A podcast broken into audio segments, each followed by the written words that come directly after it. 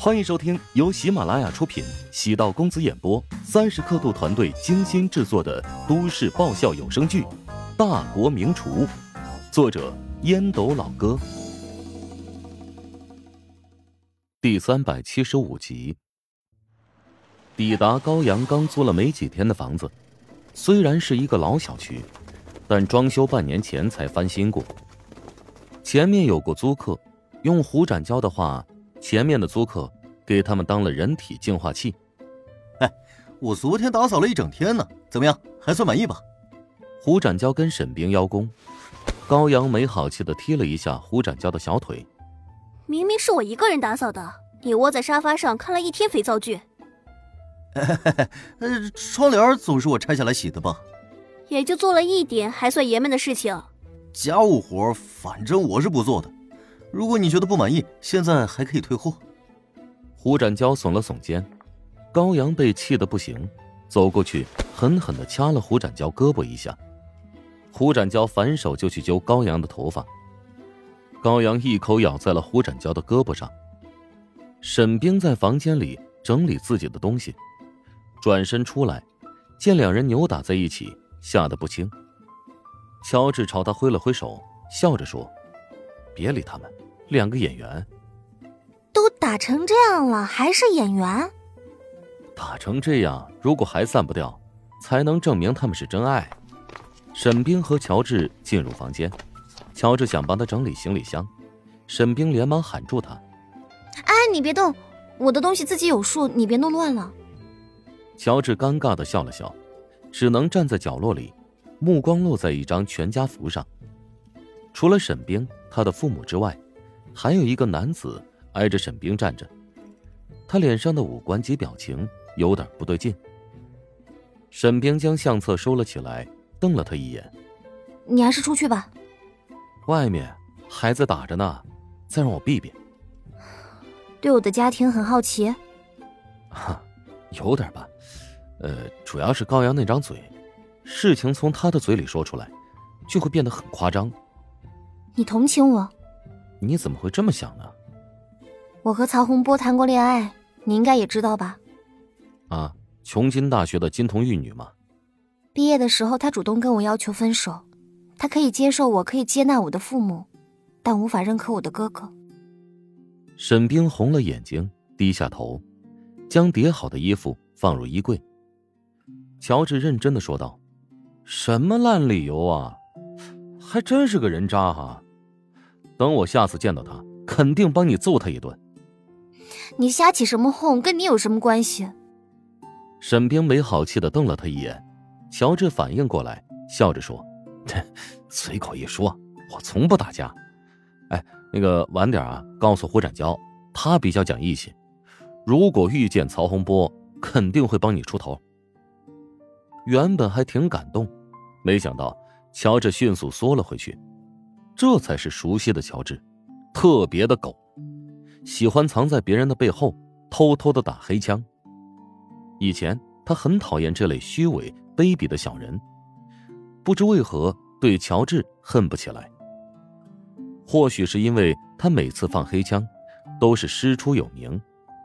沈冰很认真的说道：“我得谢谢你帮我找了一份理想的工作。”没有这么高的工资，我很难下定决心迈出这一步。一个很接地气的女孩，接地气不是俗土，而是亲切邻家。性格与外表形成强烈的反差，也是沈冰最大的魅力。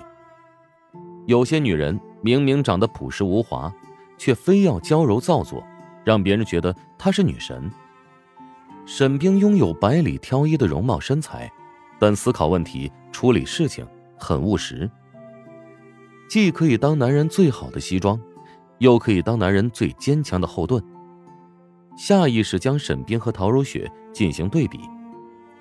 陶如雪拥有让人情不自禁迷恋的脸蛋但性格却很孤傲。沈冰的容颜会让人感觉不可亵渎，但她开口之后，会觉得温暖舒服。乔治打趣道：“没想到你也是这么功利的人呢。原本以为你是天上的仙子下凡，不食人间烟火呢？偷偷打量沈冰搁在桌面上的化妆品，品种很齐全，都是少女风。说的通俗点儿，性价比高，价格比较低。一瓶兰蔻的眼霜，恐怕就抵得上她的全套了。由此也可以看出，沈冰是那种比较朴实的女孩，不需要外在点缀，便能力压群芳。我从来没认为自己是仙子，我就是一个特别普通的女孩，家庭条件很一般。不过，我喜欢我的家人，他们从来没有让我吃过苦，而且告诉我要本分做人。沈冰将化妆盒放在梳妆台上，摆出了常用的几款。那个，我得提醒你啊，姚总是一个特别严格的人，不过我相信你的实力，很快能够获得他的认可。放心，我不会让你失望的。能帮我找到这么高薪的工作，我特别感激你。等我拿到第一个月的薪水，到时候肯定请你吃饭。吃饭就算了，用其他方式回报我吧。你能给我找到一份好的工作，肯定花费了很多精力，但是，我必须要跟你说清楚哦，我仅仅将你当成同学。沈冰眼睑低垂，啊，我也将你当成同学啊。难难道有什么误会？乔治莫名其妙。沈冰纠结了很久，对乔治是有好感，但他已经结婚了，自己还不至于沦落到当第三者的地步。乔治热心帮他找工作，甚至今天还开着豪车来机场接他。正常人来看，难道不是献殷勤吗？何况高阳曾经跟沈冰暗示过，难免会让他误会。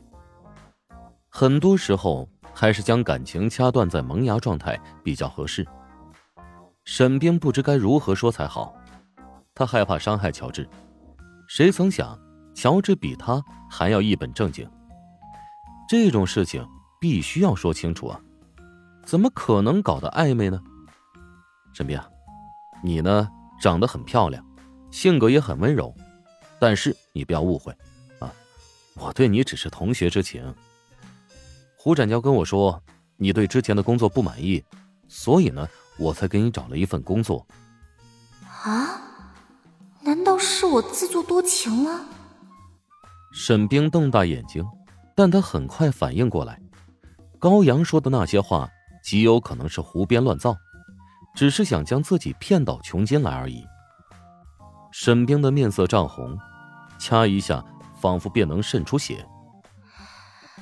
实在太尴尬了，原来乔治没有其他想法，亏我还想方设法的劝乔治回头是岸呢。我搞错了，主要是高阳。啊，哦，高阳跟你说我喜欢你，希望你能够来琼京工作。他的脑子肯定是被驴踢过了。我是有妇之夫，怎么可能那么随便呢？沈冰表情僵硬，咬着嘴唇，眼睛红了。乔治意识到说错了话，连忙解释道：“呃，你你你你别搞错了，任何男人喜欢你呢都很正常。我我我我对你其实，嗯，也挺有好感的，但是仅限于好感啊。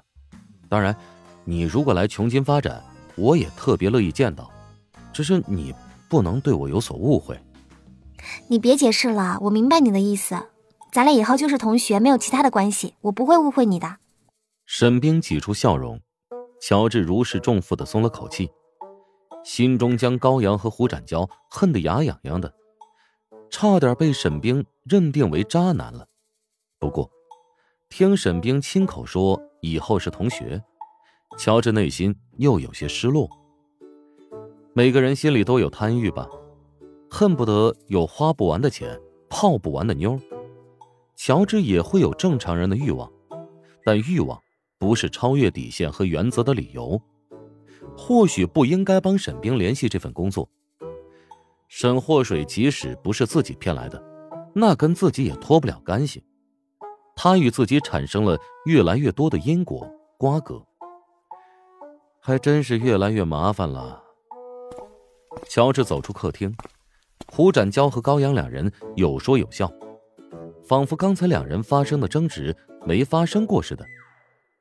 对两个神经病，乔治早已见怪不怪，这两个人就是作，也可以看成秀恩爱的一种方式吧。乔治还有点事儿，先行离开。胡展娇和高阳的另外一套房还没有退租，胡展娇打算住回去，跟着乔治下楼。